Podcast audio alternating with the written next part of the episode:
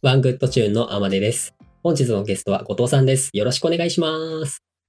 お願いします。じゃあちょっと後藤さん、えー、元井後藤くん、自己紹介をお願いできますか、はい。えーっと、愛知県出身で、今は、あの、福岡に住んでますが、あの、シニアデザイナーの後藤です。えー、好きなことは、ヒップホップです。あと、カレーです。こんな感じでいいですか？あ、OK です。えー、ということで、あの、今回は、もともと、えー同級生ですね。専門学校時代の同級生の後藤くんに来ていただいて、はい。はい。ねあ、りがとうごシニアデざいます。ザイナーですか？出世しまして。まあ、そうですね。あの時代から考えられないですけど。ね学生の頃知ってるとね、つって。変わんないね。ね。変わらないね。うん、変わんないかな。ね。うん、そう、えーそうか。ね、学生の頃から、ブランディングの方に結構興味が多分あって、うん今、うんえっ、と、福岡勤めている先は、ブランディングの方も関わっていってるような会社。そうですね。だから、ブランディングとか、ウェブとか、あと、まあ、あの、主に、まあマーケの方も入るけど、企画提案とかうんうん。も多くやってるかな。そうですね。いいね。なんか、あの時思ってたことに、なんかこう、ちょっとつや入ってけるっていうのはやっぱいいね。うーん。まあ一番確かになんか、ブランディング、まあブランディングって言っても多分ね、あの、なんていうの、方法としてはいっぱいあるよね。なんかロゴから作るっていう場合もあるしさ。とかなんか、がっつりそこに入っていけてるのは、なんか嬉しいかなとは思うけど。ちょっとね、本当はブランディングの話も、えーすごく聞きたい。今はそんな話をしていて、めちゃめちゃしたいなーってちょっと思ったんだけど、今日はね、はい。今日はちょっとテーマが少し違っていブランディングはちょっとまた今度、ぜひ、またそれはそれでうんうん。お話をしましょはい。う。いろん、いろんな方法もあるし、いろんな考えがあるだろうから、ちょっとその辺少し聞いてみたいなっていうのがあるので、それはそれとして、はい。ちょっと今回は、えー UI、UX って話について少し聞いていきたいなと思っています。はい。前職の頃かな？に UI、UX っていうのに携わっていたっていう感じだったと思うんですが、よかったですか、うんそれでいいですか？それで大丈夫です。そうですね。ありがとうございます。そちらで、そちらで良いということで。うんうんうんでちょっとね、すごいこう、漠然とした質問をね、ぶっ込んでいくっていうのもね、どうかと思うんだけど、うん。そもそもその、UI、UX って何だと思ってますか？何だと思ってますか？何だと思いますか？うーん。これはね、なんか、そうね、割とその転職をしていく中で聞かれていく質問で、以前答えてた回答でいくと、うんうん。まあ、UX は体験で UI は人が使うものだっていう、なんか答え方をしてたんだけど、うんうんうんうん。まあ、そこからなんか、前職から、まあ、今はその、ね、転職をしてデザインプロダクションの方に所属はしてるけど、その間とかでいろんな人と話す機会があったりとか、まあ自分なりに制作していく中で、なんか UI は、あの、ツール、うんうんうん。道道具かなっていう。例えば、なんかアプリとかでも、何かを実行したいから、そのためにあるツール。まあアプリをツールって言ってもいいんだけど、まあ UI ってことは人が使うものだから、ちゃんと、なんだろう、動かなきゃいけない。物が欲しい時にここを押したら、そのところに行かなきゃいけない。だからなんかそれは道具なのかなって、ツール？うん。UX は、体験っていうとこもあるし、まあ心理的なところもあるし、感情的なところ。なんか今までだったら多分、なんだろう、アプリをじゃあ開発しますっていう風になって、じゃあ UX、じゃあそのボタンを押すときにどういう風に思うんだろうっていうところとかの感情分析とかそこまで知ってなかったけど、今は結構知ってて、まあ心理的にどういう風に思うのかとか、うんうんうん。まあ、結構、うん。まあ、心理学を学び出したっていうところもあるし、なんかいろいろ考え方はね、うん、なんかまとまってないけど、なんか体験っていう一言に尽きるのかな、やっぱり。うんうんうん。感情分析っていうのは、ちなみに、うん。ど、どんなことしてたりするって、あります？なんだろう、会社的に、個人的に多分やってることは、うんうん。あのー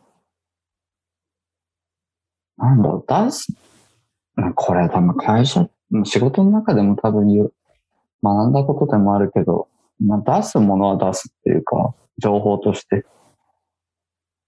なんか、まあ、メニューとかじゃあ、今ハンバーガーメニューが主流になって、じゃあハンバーガーメニューの位置を変えてみたりとか、じゃあスマホで触るから親指はじゃあ一番上まで届かないよねってなったら、じゃあ下に配置しようかっていうふうにはなってるけど、まあそれはスマホの話なんだけど、うんじゃあ PC で何かを見るっていう時に、情報として一番そのサイトが見てほしい部分、まあ例えばナビゲーションでも、なんか無理してそのハンバーガーメニューにしまう必要ってあるのかなとか。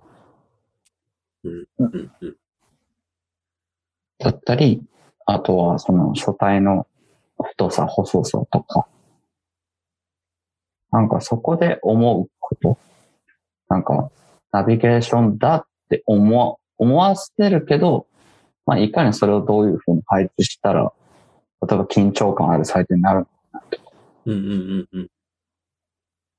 なんか結構そういうことなんじゃないかなって。まあ UI に近い部分でもあるけど、うん。まあどうしてもなんか、かかウェブだったりとかそういう業界に関わってきたのが長かったから UI、UX っていう言葉がたまに慣れない時はあるけど、なんかなんかそういうことは感覚としてはなんかその、そういうところがなんか落とし込めてるのかなとは思うけど。うんうんうんうん。うん。なんかやっぱりその、今の話聞いてるとこう、体験っていうところで、まあ緊張感出すとかっていうところもそうだけど、いろんなな分うん。前提になる目的っていうのがあって、ウェブサイトを作る目的だったりとか、そういうのがあって、で、それにうん乗っ取って考えたときに、どうなんだろうっていうことなのかなってちょっと思って、その緊張感が必要な目的なのかどうかとか、うん。で、それを考えたときに、その目的、ちょっと乗っ取ってってるのかな、どうなのかなっていうのを考えれるっていうのが、あれなのかな体験。そういうのを考える重要なところなのかなうん、そうだね。やっぱ、アプリは何回も学習できるじゃん。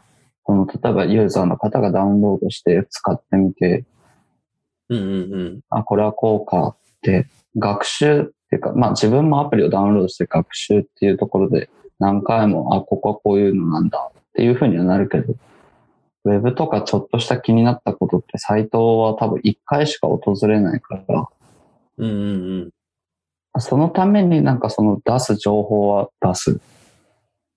スマホは仕方ない部分はあるけど、小さい画面だからこそ別にハンバーガーメニューを使うのは全然ありだと思うけど、まあ、PC とかかとかは特にそういうことかなっていうふうには思う。うんうん。なるほど。なんかちょっと、なんかちょっとつかめてきたぞ。うんうんうん。んそうですね。。そうだね。確かに。その、結構、ちょっと偏見をがあるとは思うけれど、うん UI、UX っていう話をするときに、すごくこう、どうしてもアプリ寄りな話になってしまうことって多いなっていうふうには、ちょっとああ、思っていて。多いね。うんうん。でも、今の話でいくと、多分今のって B2B 系の企業サイトでも、まあ B2C でもいいんだけど、多分ウェブサイトっていうところ、うんコーポレートサイトだったり、採用サイトだったり、そういった中での UI、UX っていうのもやっぱり存在していて、うんうん。で、まあナビゲーションの数であったりとか、うん。人が使うっていうことに関しては、やっぱり UI っていうのはまあ、どんなモードでも存在してるのかなっていうことなのかなってちょっと、まあそうなんだけどさっていうところで。うーん。うん。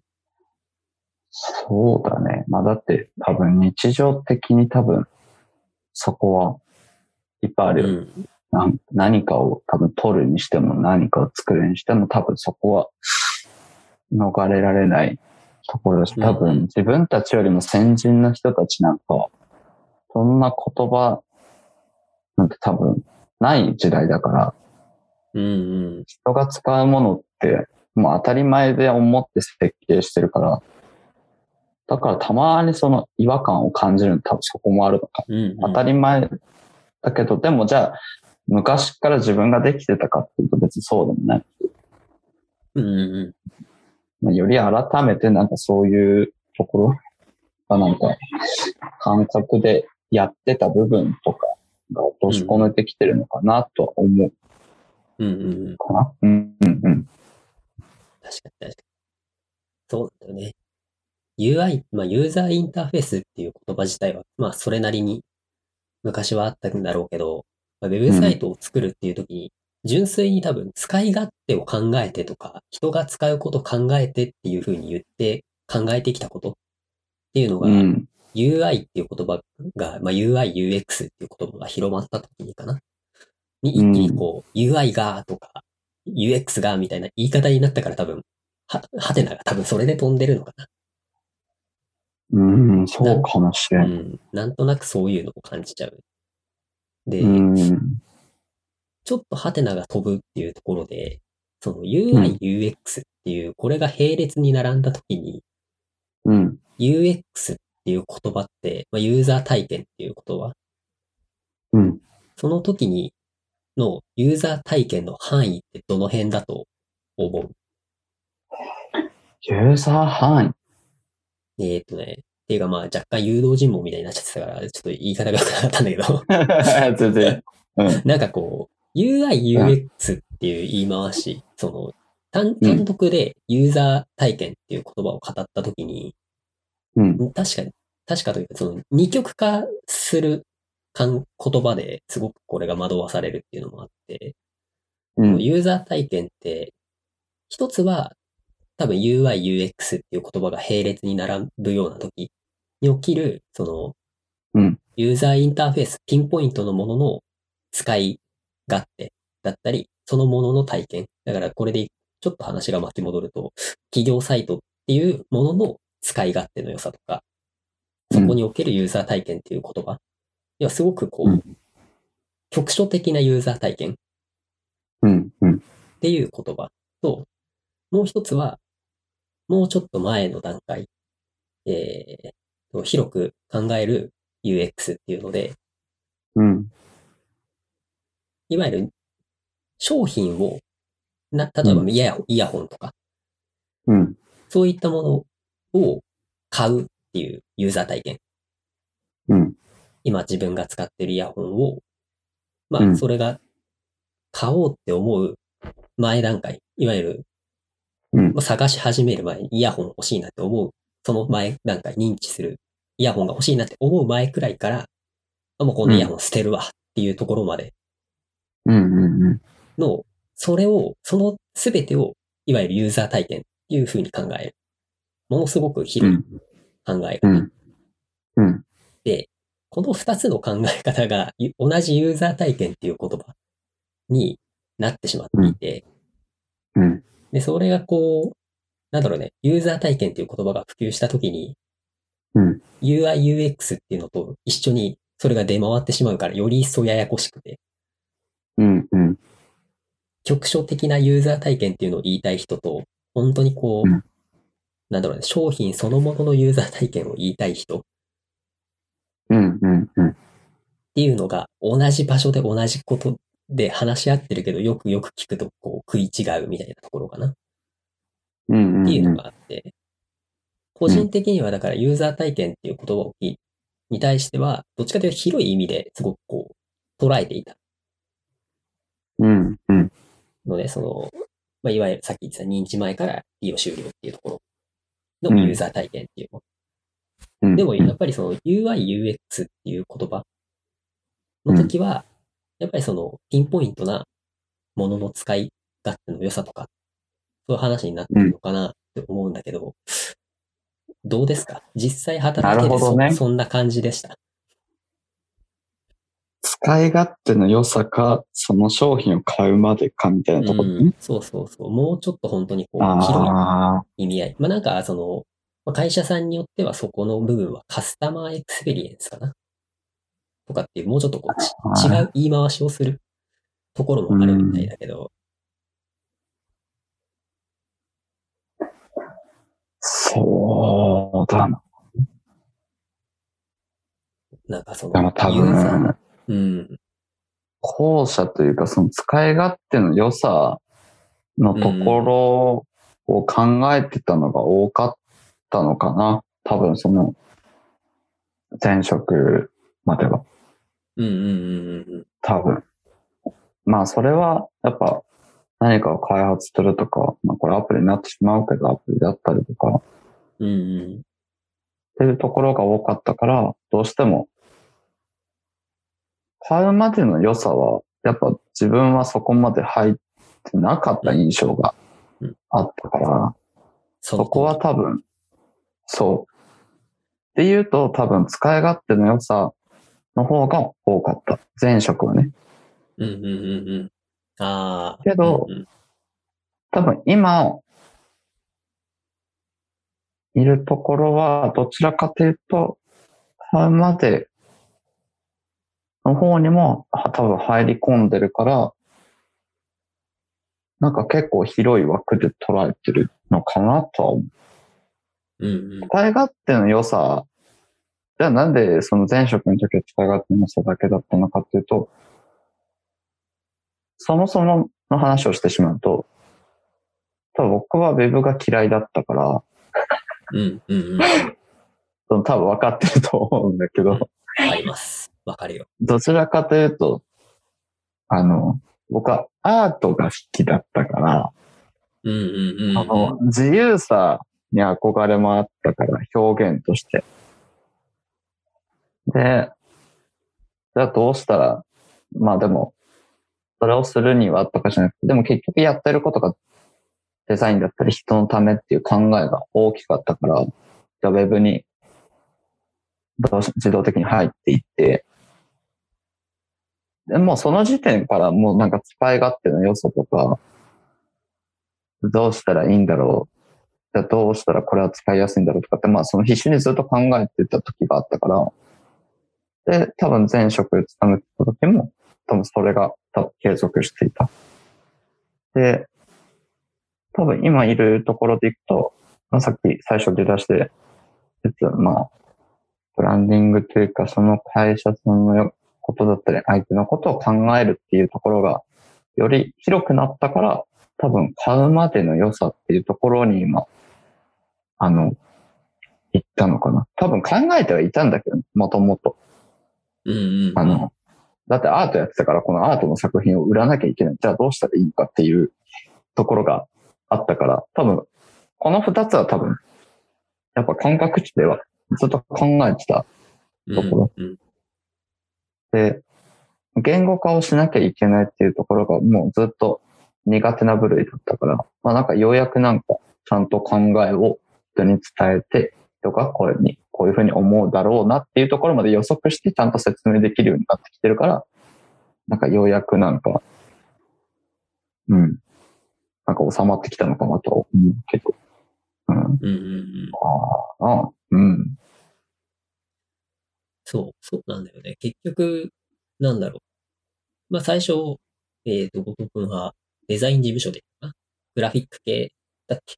うん、うん、うん、ね、そういうそのデザイン事務所の時にも、きっとその作るものに対して、純粋にその、例えばその、なんだろうな、ウェブサイトだったら、当たり前に使い勝手の良さっていうのを考えるし、どう人が動くのかなっていうのを当然考えるし。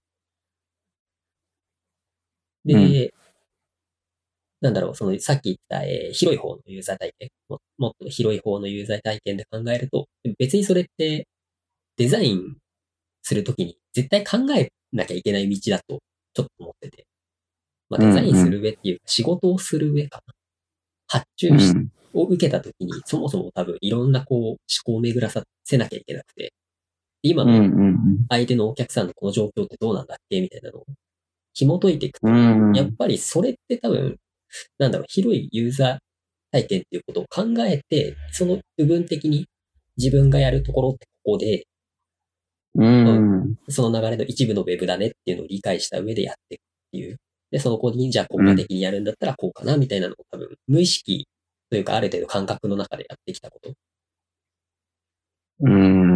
なのかなってちょっと思って、それに言葉がついて分かりやすくなった反面分かりにくい っていうなんかこうね、なんだろう、その、まだうん自分が馴染ん、こ言葉に馴染めてないというところなのかな。うん。そうだね。うん。あ、でもなんか今、あの、なんだろう多分これを聞いた前職の人は多分びっくりするんだけど、な特になんか自分は言語化がすごく苦手な部分があったから、文章をまとめるとかっていう、その、バーって拡散力はあったけど、だからそこどうかしなきゃなっていう感覚で、その転職する前とかそこをなんか、重点的に置いて自分で勉強したりとか、こうしなきゃいけない。だから、全然話しかけなくなっちゃうけど、配信してたっていうのも、うんうんうん。一種のその特訓、訓練みたいなのを、相手の話を聞いて自分が答える。で、自分の話をして相手がどう思うのかっていうところとか、多分そこはすごい勉強になったからっていうところもあって、今多分その言ってくれた買うまでの良さと使い勝手の良さっていうのは、なんかすごく今自分の中で腑に落ちて、今すぐメモったんですああ、よかった。そうですか。すごく今ねそうん、そうだなと思って今。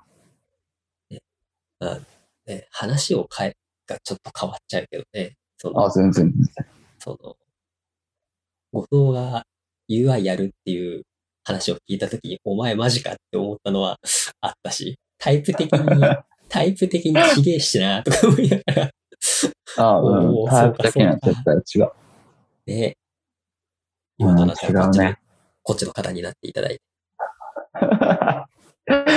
いや、そうだね。タイプ的に言えば、あの、どっちかっていうとビジュアルで表現したい人間だから。とか、はいまあ、ブランディングとかっていう。ね、本当に、はいそう、その、そう、タイプが真逆だったから、タイプが真逆だったから話をしたいっていうのもありつつ、はいはい。そう、それでいくと、その、言語化っていうところ、うんうんどうん。その、ど、どうやって言語化してるのかなっていうのがすごい気になってて、なかなかその、うん。やっぱり言語化ってすごく大事だし、うん。やらなければならないことなんだけど、うん。まだ実際自分自身を言語化しようと思ってやってはいるものの、うんうんうん。な形にまで戻せてないなっていうのはすごいあって、例えばそのデザインを伝えるとか、えーと、うんまあ、なんだろう、このデザイン見てくださいっていう話を受けたときに、うん。何を見て何をこう、伝えていくように。うんあ、ちょっと、二つを同時に聞いてはいかんな。一つは、えっと、うん。あれだね。どう、どう、その、作ったデザインかな？自分が作ったデザインを、どう人に伝えるときに、その、言語化すして、うーん。まあ、資料を作るでも全然いいんだけど、うん。なんか資料をやってやってるか？そうそうそえーっとね。何回もこれ言って申し訳ないけど、多分今から言うことは前職の人、この後藤かみたいな。めっちゃうまいねとか。でもそれぐらい本当に言語化が苦手な人だったかな。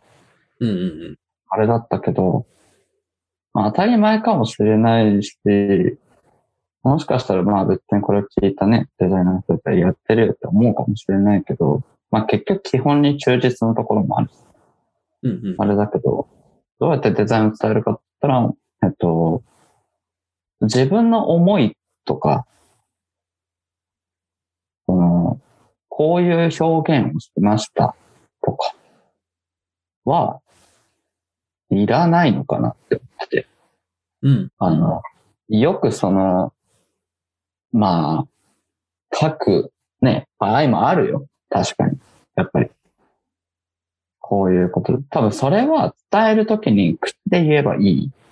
うんうんプラスアルファで言えばいいぐらいであって、これも、じゃあまあ、サイトとかが、そのお客さんだったりとかの目的にどうあっていて、さらにこういうふうに位置づけますだったり、こういう印象を与えます、ユーザーの方に。っていう言い方。思いとか多分表現しましたは多分、もしかしたらエゴかもしれないし、うんうんうん。よく言えば自分が言ってたそのアートの世界の言い方。うんうん。込める、込めることは大事。すごくね。デザインに対して。でも説明をするときに、なんかそれだけでじゃあこうしました。っていうよりかは、説明される側は、これ、このデザインからどう、何ができるのっていうのを聞いてるわけだから、思いとかその表現してる人聞いても。それじゃないんだよ。その思いと多分表現、思いは多分一緒なの。伝えられる側もね。伝える側も。うん。だからなんかそれをさらになんか言ったところで、じゃあこれが何かができるのっていうのはわ伝わんないじゃん。うんうん。その通り。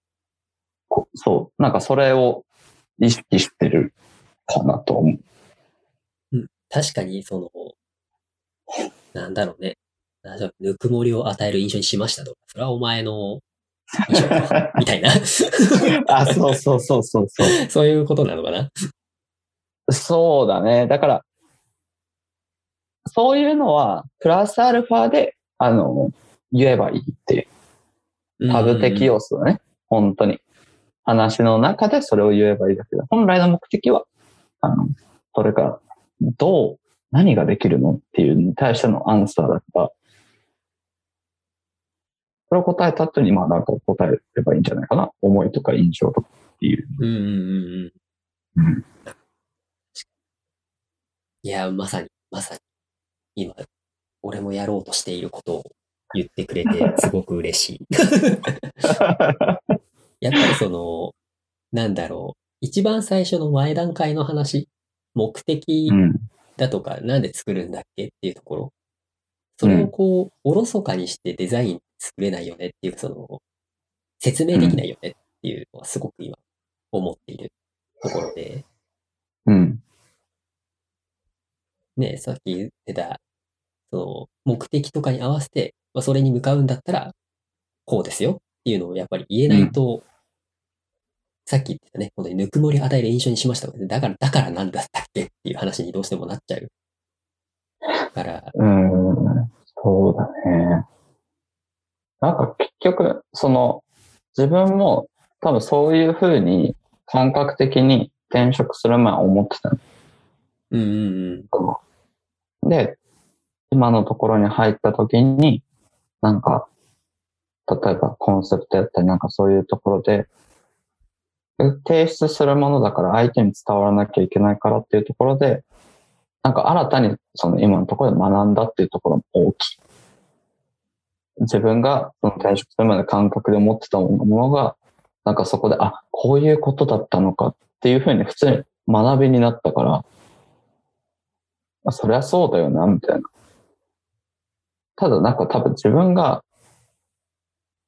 なんていうのその辺があんまり得意じゃなかったから、本当はメモとして残しておきたかったけど、自分よりも上の人たちって全部それ口頭で全て説明するから、なんでできないので終わる人が多かったから、いや、それを知りたいんだけどって思ってたのが、なんか今のとこ入ったらそれを教えてくれたかな。うん。なんかそれはすごくね、自分の中でもなんか良かったなっていう点ではね、ある。大きいかな。うん。なかなか厳しいね。厳しかったね、前まで出会ってきた環境がね。おなんでできないのみたいな。いやーとか言って、なんか冗談でごまかしてたけど。いや、わかるんよ。自分で。なんでできるんだろうなって学ぼうとするんだけど、多分その時それに興味がない。うんうんうん。あの、必ず必要なところではあったかもしれないけど、自分の中で必要としてなかったところが多かった。うん。うんうん。あ、なるほど。そこは自分の中でこう、うっすら気づいてはいたけど、うん。なんだろう。まだ必要じゃねえな、みたいな。今じゃないなって思ってたところがあったのか。そう。なんかそれよりもなんか、デザイナーとして、なんかそのクオリティだったりとか、自分はこういうの出していきたいんだっていうところがなんかまだ強くて、うんうん。表現の方が、そうとか、まあなんかその UI とか UX とか何かを作っていたいっていう自分の方が強かったから、そう。だとしても、なんか、で、なんていうの？別に短所な部分はなんか俺はもう無理して伸ばす必要性ないって思ってた、その当時。うんうん。だったら長所伸ばした方が自分だって気持ちいいし、その方がいいかなと思ったけど、まあある時まあじゃあ長所は伸ばし続けていいけど短所は別に得意にしなくても普通までに持っていけばいいよと思った。うん。別にそれを得意とかっていう、得るとこはあってもいいけど、まあ別に短所じゃあ普通に行けばいい。ある程度ね、そこに持っていけばできるわけであって。そうしたらだんだんとこなしていったら得意になってる可能性だってあるから。うんうんうん。そうそうそう。まあなんかそういうなんかいろんな気づきがあったかな。いやー、いいですね。いいですね。いいですね、じゃねえよな。普通に、普通に聞いちゃった。なんかそれはすごい、あの、なんだろう。たくさん、たくさんとは言わんけど、転職をいくつかしてきて、いろいろやってきたおかげなのかな。そうだね。なんかまあ、結構、前職の時とか、別になんか後輩とかその同僚とか友達とか、言ってこなかった言葉とかすげえ言われてるから。で、多分性格上何かがあっても次の日起きたら別にどうってことないって思うたちだから。なんか、だから何みたいなくらいで思ってくる言われてた。でも、やっぱその中でも、これは多分重要だなっていうところは、なんか、あの、メモに残して、その自分の時間ができた時になんか、改めて思ったりとか、まあその転、辞めた後とかの転職期とかの期間で、自分なりに考えるっていうのはしたけど、うんうんうん。うん。勉強家よね。すごくすごく勉強家だよね。あのね、多分ね、興味のあることだけうん。勉強する。あの、だって別に高校時代頭が良かったわけじゃなくて、本当に赤点回避するための勉強だったから、うん。当時。それがさっきの、あれね、短所。短所を別に伸ばす必要はないけど、まあマイナスにならない程度に。そうそうそうそうそうみたいな。そ こに出てる。いや、いいです。そう、確かに、確かにその通りだよな。その短所をわざわざね、無理して伸ばす必要ないから、まあやりたいんだったらやってみたらいいのかなとは思うけど。うーん、そうね。だからあの、なんていうのかな。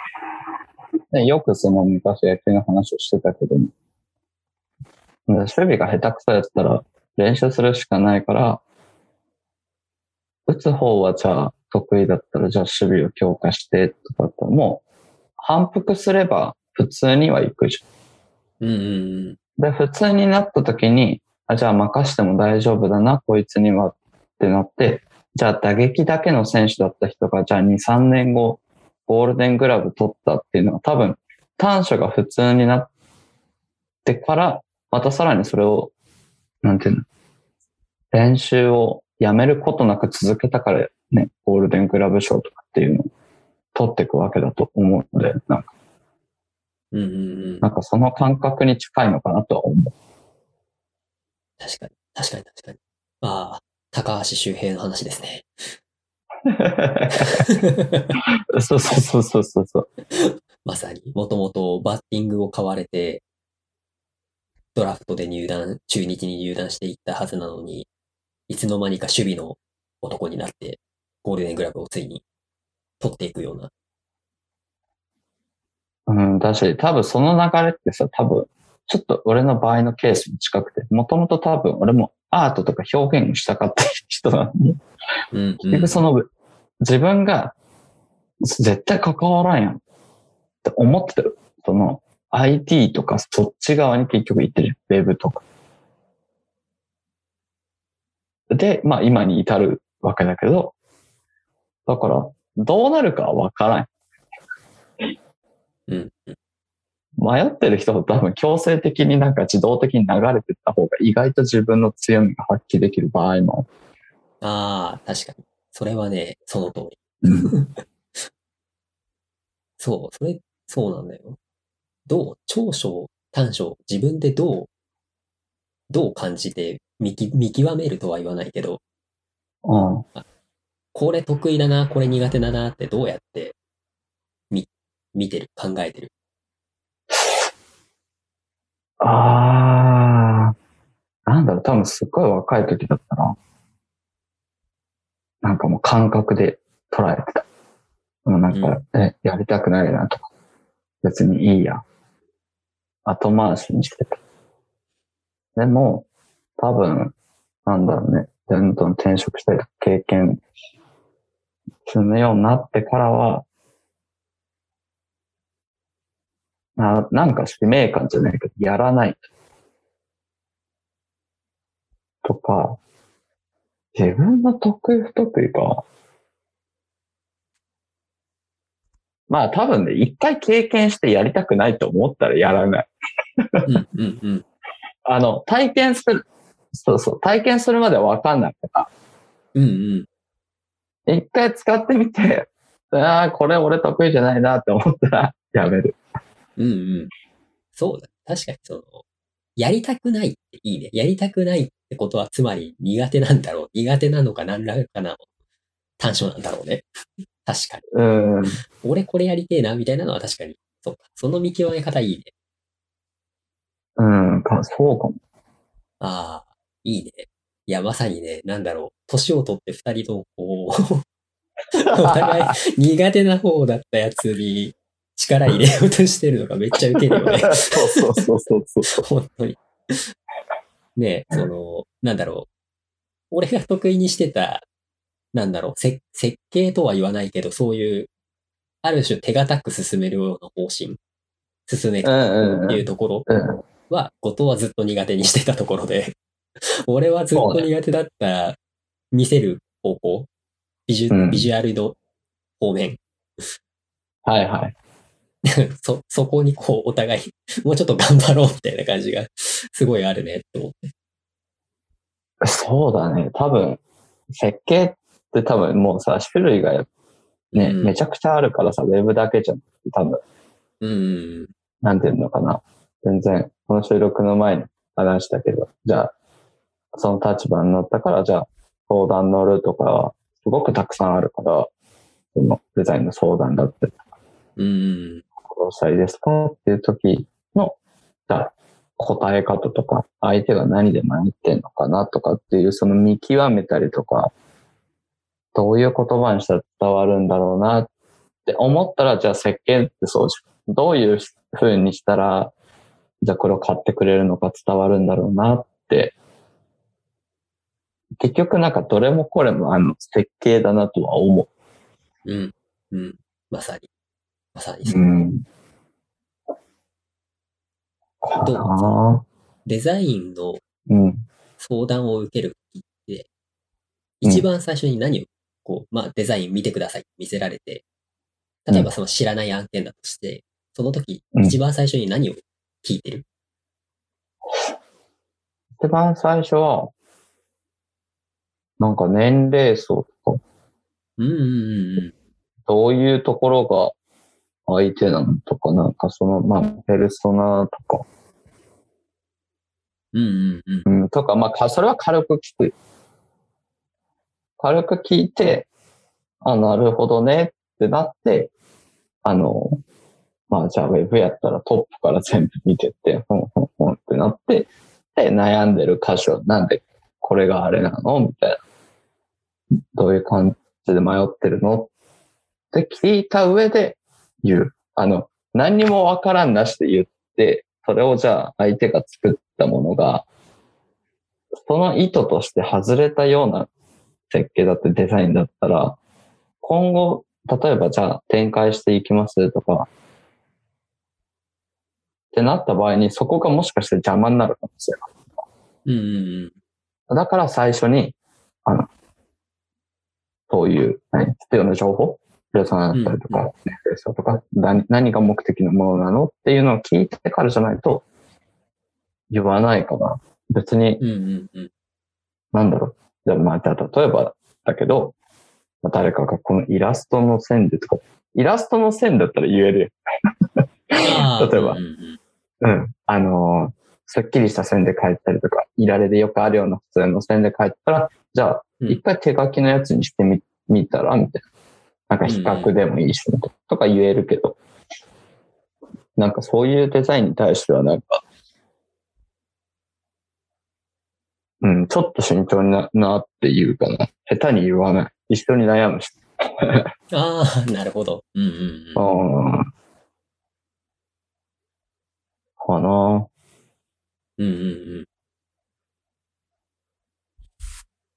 なかなかその、デザインを見るっていうのも難しいから、難しいよ。ね、すごく難しくて、うん。いいね、その、一緒に悩むっていうのいい。うーん、そうね。下手にまあなんか、あれこれ言わず。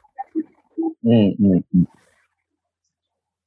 あの、下手にあれあれこれ言うと、あ本人が迷うし、うんうんうん。あの、そのデザインすらもなんかわけわからんくなるうんうん。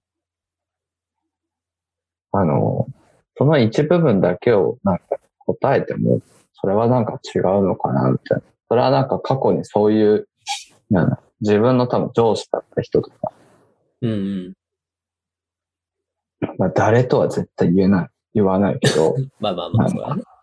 うん。なんか、いろんな人たちがいたから、多分、それで経験して、自分はこうならないようにしよううんうんうん。って思った。ちなみにどうその、明らかにここ見た目的に直してえな、みたいなのがあった時はどうしてる？あ、その相談をされ、そうそう、相談をされた時。相談をされた時に直してってなったら、あ、そこも言うね。そういう時はさすがに、いや、こここうじゃねっていうのは言う。ああ、言うね。まあなんかその、これで出していいのかっていうふうになんか思っちゃうから、うんうんうん。あの、あの、明らかにこれダメとかって言い方はしないけどね。まあまあ。これってどういう、あの、意図で作ったのみたいな。うんうんうん。意図で作りましたみたいな。とか。あの、本人も多分だって、俺だってそうだけど考えて作ったから意味があるはず。うんうん。そうそうそう。だからなんかそれをがっつりいきなり否定するのは、なんか確実に良くない。本人のモチベーションも絶対に下がる。うん。言い方はすごく難しい。そう言い方難しいけど、そうしていかないといけない。意外とこれをね、できてる人が意外といない。そうね、はい今ちょっとドキッとしちゃった。気をつけよう。俺もね、俺もできてないところもあるし。やっぱりその、うん。なんだろう。す、すごく難しいってね、やっぱりその、ね、最初の多分聞いたペルソナとかの部分、うん。もううんやっぱりその自分が最初から決して入ってるわけじゃないから、その人から聞いて、受け取ったもので解釈しなきゃいけない。っっていうところうんと、その、で、目的に合ってるんだったら、まあ別にそれでいいんじゃないかっていう思う反面、やっぱり見た目として見たときに、いや、これどうなんだろうっていう、その、なんかこう、なんか違う気もするしな、みたいな、その自分の中で、うでも答答えにできない、言葉にちょっと落としきれないっていう、そこのなんだろう、そこがすごく難しいなとは思ってて。うん、難しいね。うん。そうだね。まあ、あの、なんて自分でやった方が早いなって思う習慣なんていっぱいある。うんうんてか、なんだったら、今のとこじゃなくても自分がまだ愛知に来た頃とか、うん。うん特にね、後輩がいた時とか、自分でやった方が早いなって思う場合もあるけど、うんそれを多分自分がやってしまったら、会社のためにならないし、その子のためにもならないし。とは思う。うん。そうなんだよね。信じなきゃいけない瞬間があってね。あるある。あるある。で、ちょっとね、スケジュール感も調整して、やっぱりそこの分バッファ見て、やってなきゃいけなかったな、みたいなところもあるし。うん。そうね。まあ、一回だけ俺、過去に巻き取ったことあるから。いやー、そんなんもうしょっちゅうでしょ。うん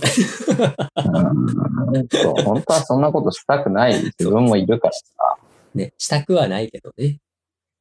そう。しちゃうし。まあ自分もなんか間に合わなくて全然デザイン自体ができてない22、3の頃なんて、まあ、よーく巻き取ってもらったりとか、こうしたらああしたらって言ってもらったから、多分みんな誰しも経験あるだろうなと。うんうんうん。でも確かにそれを巻き取っても、もらって、そこからこう、何したんだろうって自分の中でこう、見て学ぶっていうの、すごい勉強になったなっていうのは確かに。あるな。そうだね。横に、横について見てたもん。うんうんうん。してたしてた。そう。そうね。うん。ちょっと話を少し UI の方にはいはいはいは戻そうかなと思い。はいうんです。。どうぞ。はい。はい。ちょっと、そうだ、何を気にして UI デザインを作っているのかなっていうのは聞こうと思ったけど、それ答えてもらったもんね。結構その体験っていうところもああ、まあ、意識して。作ってるっていうこと。だから、なんだろう。多分、勝手な印象だけど、うん。UI デザインっていうことで、UI デザインをしてないんだろうなって、ちょっと思ってて。そのピンポイントでものを見てないよっていう、もっと広く全体を見ていて、その中の一部の要素として人がどう使うかっていうのを考えて、まあ、ものを作ってるのかなって感じたんだけど、うん。いかがですか？そうだね。もうなんか、それは本当に一部だと思ってる。だって、うーん。これがね、多分回答ではない、ないんだけど、回答になればいいっちゃいい話があって、うんうん。あの、どこに気をつけてるっていうところの目線を持つための話？うんうんうん。あの、なんていうのか、多分デザイナーの人とかみんな多分そういう目を持ってると思うの。普段から。あの、割とね、その今住んでるところとかは結構、もう本当に、なんだろう、まあ、都心部みたいなところからもう外れてるあ、ほうほう。でも、なんか、結構栄えてるとこ行けば便利じゃん。うんうん。何でもあるし。その、そこに住めば便利だからさ、全然、それはそれで、俺もなんか、じゃあ、東京行きますとかだったら別に東京全然、何、住んでも楽しいと思うけど、なんかその前になんか自分がわざと不便なところで生活するとか、もうこれはね、多分俺だけかもしれないけど、うん。あの、便利すぎると不便なことに気づかないから、ああ、うんうんうん。確かに確かなん、なんでこんなに不便なんだろう。ここ改善したら良くなるのに。ああ、でもこの不便さは、もしかしたらめちゃくちゃいいものなのかもしれないとか。だってそもそも出身のさ、地元っていうか実家の周辺なんて本当田んぼだらけだ。田んぼと、まあ今はなんかもう家とか立ち始めちゃったけど、その当時はもう何するにしても自転車で行動しなきゃいけないし、に。うん。なんならね、田舎やったら車ないときついみたいなさ、とこがあうんる。うん。うん。だから便利すぎると、その不便さに気づかなくて、より便利さを求めすぎてしまう。うんうんだからなんかそういう目線を持つならわざと自分が不便な状況に陥るとか。じゃないと多分便利さなんてわかんない。うん。うんうんうん。だから改めて思う時ある。ああの、例えば、だろう。じゃあ、まあ今はね、ちょっとこう、このご時世、飲み行くとかはないけど、飲み行ってた時とかは、じゃあ、なんだ、もう終電なくなりましたってなったら、多分、ちょっと都市部から外れたとこやったら、ネカフェとかホテルとか行くだけでも、まあまあな距離歩くときうん。あの、じゃあ、まあ、最悪カラオケボックス止まるとかって手もあるけど、なかなかないじゃん。本当の田舎とかって。だけど、都市部に近いところか都市部に行くと、ネカフェはあるわ、カラオケはあるわ、もう何でもできるでしょ。朝まで迎える、過ごすしかない。マックで朝過ごすとか、うんうん。昔よくやってたけど。だからそういうことができるから便利じゃん。うんうんそれが当たり前、便利が当たり前だから、より今ね、高度なものを求められてる時代になってるから、そこはみんななんか多分考えなきゃいけないところだとは確実に思うけど、でも、不便さを感じてみないと、本当の便利さなんて気づかないなとは思う。常々。だから俺引っ越さないかったもんね、うんずっと。うん。なるほど。確かに便利な都会にはなるべく行かない。行って楽しいけどね。うんうん。すげえ便利とかって思うしね。一回ぐらい住んでみたいなとか思うけど。でもなんか、不便さを、なんか、体験しとくっていうか、その考えに持っていった方がいいんじゃないかなって思う。うんうんうん。確かに、そこの不便なことをうん改善してあげる。まあ、改善してあげるっていうのもあれだけど、う。うん。改善するとかちょっと良くするっていうのだけでもすごく、体感がすごく良くない。そうだね。うん。うん。だからなんかそういう目線というか、別に無理になんかその不便に陥れとは言わない。なんか、あるじゃん、よく。なんか歩いてたら、ここにこういうのあったら便利なのにな。うんうんうん。こういうとこ、ことでもいいんだよ。別にそれが都市部に住んでる人でも、ここにこういうのあったらいいのにとか。うん。なんかそういうものの積み重ねが、あれなのかな ?UI, UI デザインにも必要なのかな？必要な目線なのかな？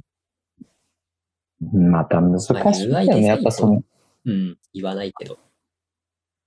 うん、なんか設計とかも、もうなんかもはやいろいろあるし、なんか普通を作らないといけないなって思う時もあるしね。なんか、うんうんうん。うん。あの、新しく設定し、設計しようとすると、それを、さっきの話戻っちゃうけど、一回しか来ない人にじゃあそれを体験させるのかと。うんうんうんうんアプリケーションだったらまた違うけど、ウェブとかそういう一回しか来ないものに対してそれは必要なのかとか。まあうんそこは本当になんかケースバイケースでやれば、うーん、いいのかなとかってなんかすごい考えるよね。うんうんうん。そう。一回しか来ない、一回しか使わないっていうのは、なんかウェブサイトならではの話だよそうそうそう。で、それをね、分かってたはずなんだけど、分かって多分やってたんだけど、やっぱ慣れって怖いなと。そこにやっぱ原点はそこじゃないのかなとかって思うし、うん。今今のところでも、なんか、すごいそういうまあ話になるし、やっぱり。かな。うん。いい、いいです。確かに。まあ、ちょっと話は違うけど、うん。なんだっけ。よく UX っていうのを、これが本当に UX かっていうのはさておき、あの、画像で出てくるやつで、道うん。が、道があって、うん。えっ、と、あれかな、道があって、普通に行こうとすると、直線を行って、曲がって、うん。まあなんだろうな、90度曲がって行かなきゃいけないところを、早い話、その、うん直線で行っちゃった方が早い。芝生を突った方が早いみたいなので、ああ、俺それ知ってるぞ。うん。ね、そうそう、よくある、芝生がうんはげ、はげちゃってる道みたいなやつ。うん。うん。人がそこをよく通るから、それが UX じゃん、みたいなこと言ってるのもあるけど、まだまさにでも、そういうちょっと不便だったところが、うーん。なんだろうね。まあ、こう、こうあったらいいのにな、が少し見え隠れしている部分。で、そこにこう、なんだろうね。で、それをじゃあ良しとするかしないか。まあ、良しとはするけど、うん。なんだろう。じゃあだからってわざわざ道にする必要もないよね。なのか道にした方がいいのかみたいなところが、デザイナーが考えなきゃいけないところなのかな。うーん。いや、だからね、思うけど、完璧なんか存在しないと思う。うん、うん、そう。そうなんだよね。そう。完璧を求めちゃいかんね。うーん、なんか、でもそれはすごい、今の話を聞いて思うのは、近所のイオンとか、うん、うん。なんか、めちゃくちゃでかくてめちゃくちゃ広いんだけど、駐車場とか。うん、うん、そうなって、結局、それだけ広いから、イオンまでたどり着くのにめちゃくちゃ時間、めちゃくちゃじゃないけど、結構歩く距離があってーうん、うん、うん。で、やっぱその駐車場の周りは、まあ、芝生っぽく囲わって、ちょっと多分段差を一個降りなきゃいけない。駐車場に行くの。だけど、降りるところがどこにもなくて、正式な入り口はある。うん、うん、でも、ある一定の場所だけ柵がなくて、芝生だけが置いてあって、うん。うん、で、ある時なんかそこ、なんか、今の話の通り、そこだけ剥げた感じになった。一部。うん、うん。そしたら、今までなかった階段が別のとこに作られてしまうから。おー。なんかね、それを見たときに、あなんか多分こういうのを見たからここに設置した方がいいんだって気づいたから改善したんだ。うん、うん、なんかそれをなんか対応できるその凄さもあったけど、うん。うん、うん、うん。まあでもなんかやっぱそういう風になるよなと思う。やっぱ、だって、すごいね。深い飯で行った方が早いもん。うん。そうそうそう。で、その、なんだろう。そこに変にこう、いや、ここが道じゃないんだから柵をつけたべきだみたいな感じに多分、絶対話としては出てくるけど、それをせずに、やっぱり利用者のこと考えて、いや、もうそこ通るんだったらそこ道にしちゃえっていうのは、すごいいい思い切りだなって思う。ん、だって、特にね、学生とかは多分そういう風に考えるし、そっちの方が早くね、うん。とか言って、う。うんうんうん。近道車で来る人は、そうそうそうそうそう。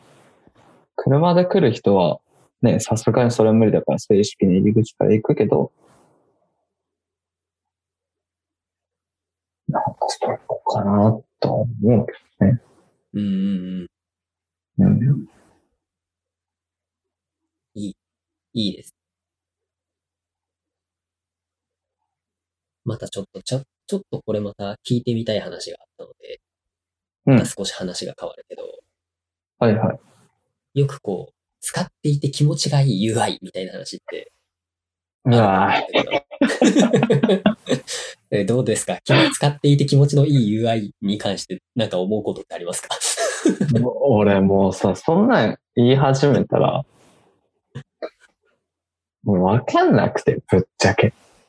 もう、何が気持ちよくてとかなんて、もうさ、それ、あんま言いたくないけど、本当に多分人によっても違いすぎて、それって。うんうんうん。これ便利だなとかさ。なんだろうな。でも多分それってさ、繰り返し自分が使ってるとことか、うん。改めてなんか俯瞰したら、ああ、いいなとかって思うとこもあるけど、なんだろう。なんか一時、なんかチラッと見ていいなと思ったのは、バーバリーのサイトとか。おうおうバーワリ。は、なんかね、たあの、会社でその話になって、なんでそれが良かったっていうのは、でもなんかその、多分動線がわかりやすいとか、うん。あの、画像を大きく表示して、で、テキストの切り替えとかもなんかすごくいいっていうふうに、なんか一時なんかその話になったのを覚えてて、あの、なんていうの日本語が載ってて、うんナビゲーションとかも日本語なのに、で、切り、なんかね、そのバーバリーのそのブランドの感じは崩れない。うんうんうん。うんうん。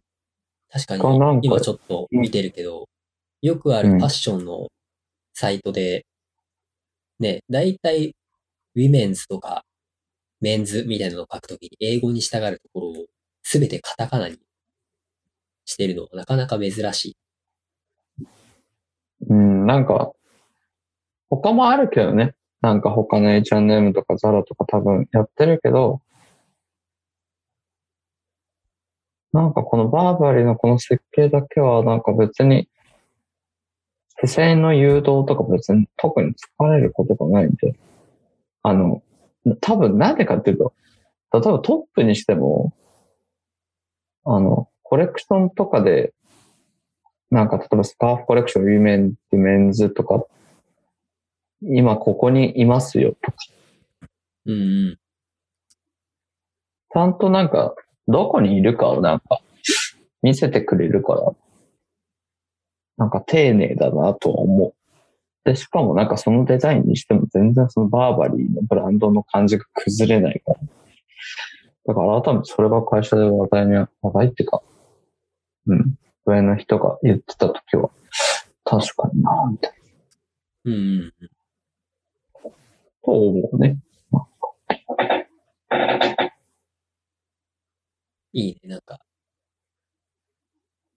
そう、なんだろう。いわゆる表現的な形ではない、ちゃんとした、なんか、あれだね。やっぱりその気持ちよさっていう話をするんだったら、そういう目に見えない、なんだろう。実際のそのピンポイントのボタンが押したら気持ちいいとか、そんな話じゃなくて、うん。その、まあ、ウェブサイトならウェブサイト使ってて、思った通りに動いてくれてるとか、自分が見たいなって思ってた情報がきっちり取れてるっていうところ、そういう部分の気持ちよさっていう方がやっぱり大事なのかなっていうのをちょっと聞いてて、思ったな。うんうん。すごいなぁって思う。なんかすごい多分設計はすごいちゃんとやってんだろうなぁって思う。うんうんうん。うん。うん、あとなんか使い勝手とか良かった UI かも。あーまあ。これ超個人的なものになっちゃうんだけど、もう俺はずっとパワープロしかやってこなかった人間だから。なるほど。あの、ゲームとか、まあ他にもやってたけど、うんうん。あの、スマホになっってからもアプリを触ってて、毎回その、うん。例えばパワープロって、あの、アクセスを進めていくと話がね、全部聞かなくてももうわかるっていう領域まで行くんだけど、うん。うん。一セクション終わること。そう、繰り返したから、うんなんか今まではずっとショートカットするとか、なんかスキップとか、その話の速度の速さとか選べて、まあトントンサクサク進んでたんだけど、なんか俺からすると、まあもうちょい早くてもいいうんうん。話分かってるし、どのイベントが起きるか分かってるから、って思ってたら、なんかそれの改善で、なんかめっちゃ早くなって、もう一段階上がって。でう、んうん。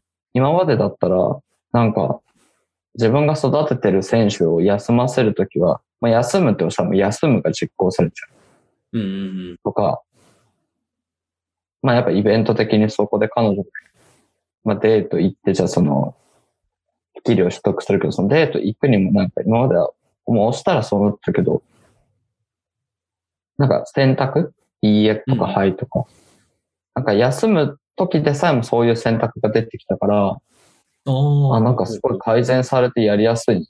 前だったら間違えて押しちゃってや、え別に今休みたくなかったっていう時があったから、うんうんうん。だから、なんかね、すごくやりやすくなったし、まあ、あとやっぱその、さっきのボタンの話じゃないけど、ボタンのアクションとかがわかりやすいから、動きが。うんうんうん。押したらちゃんと押したっていう感覚のインタラクション、動きの部分を出してくれるから。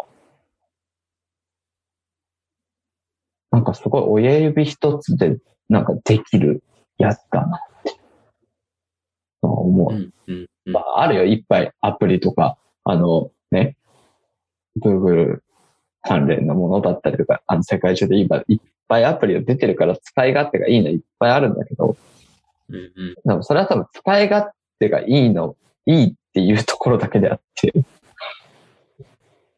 うん。今、最、最新でいけば、まあ、バーバリとか、自分がよくやるパワープロのアプリとかぐらいかな。だ過去にはいっぱいあるけど、このアプリとか、これ UI がいいとかってある。最新で言ったらそこじゃん。いいもの珍しいけどねたくさんあるけど、うん。パワープロは確かにね、やりやすくなったね。やりやすくなったねっていうか、あの、うん。ねこっちはあの、パワープロ、えー PS4 で楽しんではい。おりはい。ますので、やってますけど、確かにそういえば、あの、あれだね、イベントスキップ系はもう選択肢のとこまですっ飛ばすっていうのができるし、とにかく。もう早い。周回がとにかく早い。そう。あの、本当に一人の選手を作る時間が短縮されるのすごくありがたい。うん。いやー、なんかね、昔は、昔は1時、2時間かな多分一人、い一人作るのに2時間だったかな。でね自分で作った、そのサクセスで作った選手でペナント回そうと思うとね、すごい下準備がすごかったのが今は早いね。あっという間に。ね。昔とか、マイライフ、マイライフとかって、今もある今もある。ね、とかもさ、昔とかも本当に長ーっと思ってたけど、いやー、スキップは確かに、そうだね。そうするっていう時には偉大だよね。うん、なんか、それはふとね、思ったんですよ。なんか、日常化してるサービスとかアプリは、まあ、だって自分本人がいいと思って使ってるから、そのね、多少ちょっと不便でも使うじゃん。うん。でも本当の自分の中でいいと思ってるやつって、意外と別にそんなみんなが触ってるようなやつじゃない可能性がある。うんうんうん。そう日常的に使ってて慣れてしまうと、それが別に。多少良くない、本当は良くない、ひ広く見ると別にいけてるわけではなくて、うんまあまあ、それが使いやすい体になってしまうよ。あそうそうそうそう。だから、パワープロとかやらない時期とかもあったから、離れる瞬間が多かったからこそ思うのかなと。うん他はねパワープロに帰ってきちゃう。変えてきたよ。でいろんなゲームやったけどね。いろんなゲームやったけど。なんだろう。新しいゲームをやって、買って、やって、ああ、クリアしたわ。まあ、ちょっとやり込むか、でやり込んでいって、だんだんだんだん、パワープロやるか、つって、帰ってってしまう。そうそうそう。パワープロに帰ってってしまう。そうパワープロのあの、あれね、あの感じは多分他のゲームでは出せるけど、やっぱりその、終わりがないっていうのは、よくできてるよね。うん よくできてる。終わりがないから、こう、ず、ずーっとやっちゃう。やっちゃうし、その、本当に終わりがないからそ、ね。なんか、終わりがあるとしたら、それはなんか自分のスキルがこう、凄まじい状況になった時かな、みたいそうそうそうそうそう。な。もう、うんもうね、今、今、パワープロの話するのもあれだけど、えっと、能力的には S が、S が一番上だっけ、今って。S、S2 とかだっけ？アプリは。アプリはね、S1 で、えっ、と、なんか、パワーとかも、その能力値にプラス値がついて、おう100を超える、110とかうん106、107、101とか。そう。それが一番多分高くて、多分評価も俺、どこまでか知らないんだけど、P、今までは SS とか S とか、だったり、今 P、PG とか PF とか、もうなんか多分全能力が S1 で、多うん分スキル、金徳とかなんかその、うんうん。がね、結構マックスで取ってるとかじゃないと多分そこはいけないんだけど。でもなんかどうしてもね、そううんまあなんかそこは目指してない。ん なんかたた自分の好きな感じっていう。そうだね。そこを目指すとなんかね、多分ね、その時がやめ時かなっていう。うん、そうそうそうそうそう。そうね。これだからまああの課金は一切してないから。うん。いやいや、そう、それでいいと思います。そうそうそうそう いや、でもちょっと話が戻ると、使ってて気持ちのいい UI っていう話？をふうんうん。こう、なんで聞いたかっていうと、やっぱりその、なんだろう。この話をするときに出てくるものの多さって、やっぱり、うん本当にピンポイントのボタンを押すとか、文字がフェードして出てくるとか、すごいそういう細かい話が出てくる。はいはいはい。なんか違うなーってずっと思っていて。うんうん。で、まあそれに対して、やっぱりその、うん多分バーバリーのサイトの UI がいいんだよねっていうのは、そのピンポイントの話では一切なくて、やっぱり全体を通して見たときに、スッと使えるとかスッと馴染むとか、パワープロもそうだと思うけど、そのうんうん。そうだね。自分でやっていくときに思った通りに動くとか、ああ、こうしたいんだよねっていうのが、スッとこう、なんだろうな、自分の手元にあるっていう、そういうこと、そういうところが気持ちいいのかなっていう、すごい聞いてて思って。うん、そうだね。なんか、別にピンポイントで行くんだったら、ボタンのなんかデザインとか言い始めたら、きりない。だって、うん。なんか、アクションとかさ、ボタンがとかって言うけど、なんか多分そこはもうとうにね、通り過ぎてるというか、多分そこじゃなくて、全体を通してっていう、うんうん。うん、かな、と思よかった。やっぱりそうだよなっていう。自分もそうだよなと思いながら、こう、なんだろう、確信のなさがちょっとあったから、う。うんうんうん。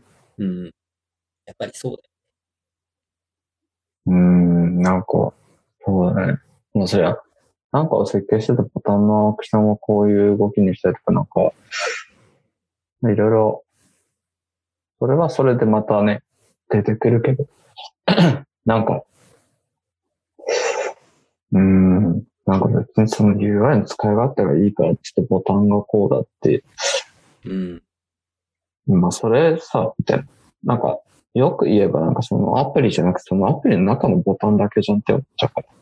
うん全体通しての設計だったりとか、そのブランディングされたものとかっていう目で見るっていうのはね、やっぱ大事じゃないか。うん。うんうんうん。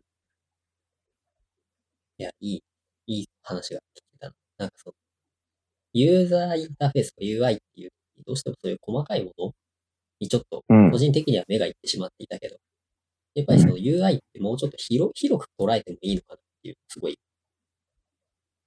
感じています。うん、なんか、ボタンのやつと、まあ確かに自分も、あの、制作してて悩むとこではうんあるかもしれんけど、最近思うのは、なんか、全体通してじゃない。まあ、それみんな、もしかしたら、そのね、他のデザイナーさん、いや、それそうだろうっていう人もいるかもしれないけど、いや、特に多分、デザイナーの人って多いのが、そのボタンの形だとか、そこに注力うん。する人の方が多いから、なんか、そんなのは別に、うん、どうでもいいってわけじゃないけど、そこまでまあ、どっ考ちでもえる。よくね？みたいなやつはあるよ。そうだね。うん。うんたまにあるけどね。ここのボタン、ここのなんかアプリとかのサイトのボタン、なんかこのボタンすっげえ押しやすい。うんうんうん だとしても別に全体がいいとは言ってないけどっていう。うん。うん。だからそのピンポイントだけ突き詰めてもなあみたいそうそうそうそうそう。それは突き詰めた結果、じゃあ、実現、まあ、実際に制作するそのものに対してそれができるかどうかはまた別の話だから。な。うんうんうん。うん。そう。それはあるか。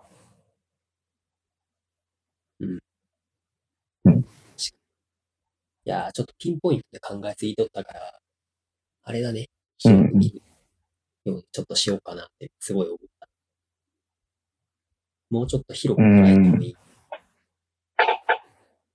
まあ、もっと、なんか、すごい簡単な言い方で言えば、どうにでもなるというか、うんうん自分次第でどうにでもなる。し、別に解決しないことじゃないからどうにでもなるっていう、なんかその二つあるけど、なんか、まあよく言う、もうね、もうこれも会社とかのなんかその話にもなったことだからあれだけど、先人の人たちがもうやってるからさ、うん。うんあの、ヒントめっちゃあるじゃん。うん。うん。確かに。そう。なんかね、それを俺聞いたときに、ああ、そうだと思ったんで。なんで、それで悩む必要があったんだろうね。いや、悩むことはあるよ。その形がどうとかって。あるけど、でも確かにそう考えたら、もうヒントを出してくれてんじゃん。思った。うん。またそれをね、自分の中で処理するのは、あの、まだまだ難しいところはあるけど、うん確かになと思った。過去にもたくさんやってきて、うんもう出し尽くしてんじゃね？ぐらいね、あるし。わざわざそうそうそうそうそれに対して、いわゆる車輪の再発明する必要ある？みたいそう。ちょっと別に、ね、日本の著名な人たちとか、な。うん。大大御所の方とかっていたじゃん、いっぱいデザイナーの人たち。うん。うん。だからもう、ヒントというものはめちゃくちゃあるんだなって。うんだけどなんか多分それって分かってないっていうか、何かを作るときに参考にしてみたかもしれないけど、それをヒントとして見てなかったっていうところうん。おヒント、ヒントいい言い方だ。うん。多分参考とヒントってまた違うのかなと思って。うんうんうん。参考は多分、形フォルムとかそういう話とか表現の仕方だけどう、ん。なんかヒントは捉え方の話だから、パクるか、リスペクトするかみたいそうそうそう。なんか、そういうところでもあるのかな。うんうん。だからそれを聞いたときに、ああ、なるほど。なんでそんなん気づかんかったんやろうなって思った。うんうんそこに、まあなんかヒントとしてあるから、まあその目的に合ったものを出していくっていうのが一番いいけどね。そこうんうんうん。うん、だからまあ、結局は情報の取捨選択みたいなところになってくるよ。うん。確かに。そうね。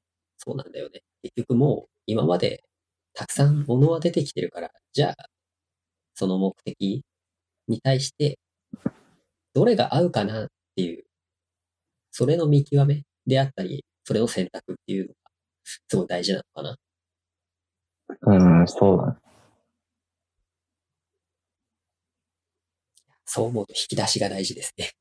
いわゆる引き出しというやつが。そうね。引き出しかな。まあ、あと徹底的に調べるとかで。うんうんうんうん。うん。あ、いいね。確かに、徹底的に、うん、うん、うん。徹底的に調べるっていう言い方。うん。まあ、よくあの、むか、昔っていうか、名古屋の時代の時によく言われたのが、なんか、Google に全部載ってるじゃんっていう、ああ、うん、うん、うん。すごい言われてきた。わかんないことなんてない。Google に全部載ってるよ。うんだからネットに全部あるよ。そうって言われてきた。すっごいそれを言われてきた。Google is friend ね。そうそう。あの、そうだけどね。ネットにいっぱいあるから、情報は。うん、うん、うん。まあ、それをなんかヒントとして思うのか参考にするだけなのかっていうところもあるけど。って思います。いい話が聞けました。いや、なんか、なんだかんだあの、1時間半近くちょっと収録になってしまったので、なかな全か。ちょっとね、ありがとうございますっていうところいえで、いえいすごいちょっと長くやらせていただいてしえ。いえいえ、全然。なんか久々になんかは話せて、自分の中でもまたさらに腑に落ちたところとか、言語化できたところとかあったから、めっちゃメモったけどね、喋りながら。さすがにちょっとね、本当はメモりたかったんだけど、ちょっとメモ帳がね、私 iPad なんでね、かカツカツ言うのを避けて今ちょっとやらなかったんだから、また編集するときに聞きながら。聞きながらね。うん。編集がね、そうですね。これ、はね、編集がね、なかなか難儀なんでね。はい。いや、本当にありがとうございます。ちょっと今回話せなかった、あの、ブランディングの話とかはまた、ぜひ聞きたいなと思うので、うんうん。またね、今度ぜひ、ぜひ出てください。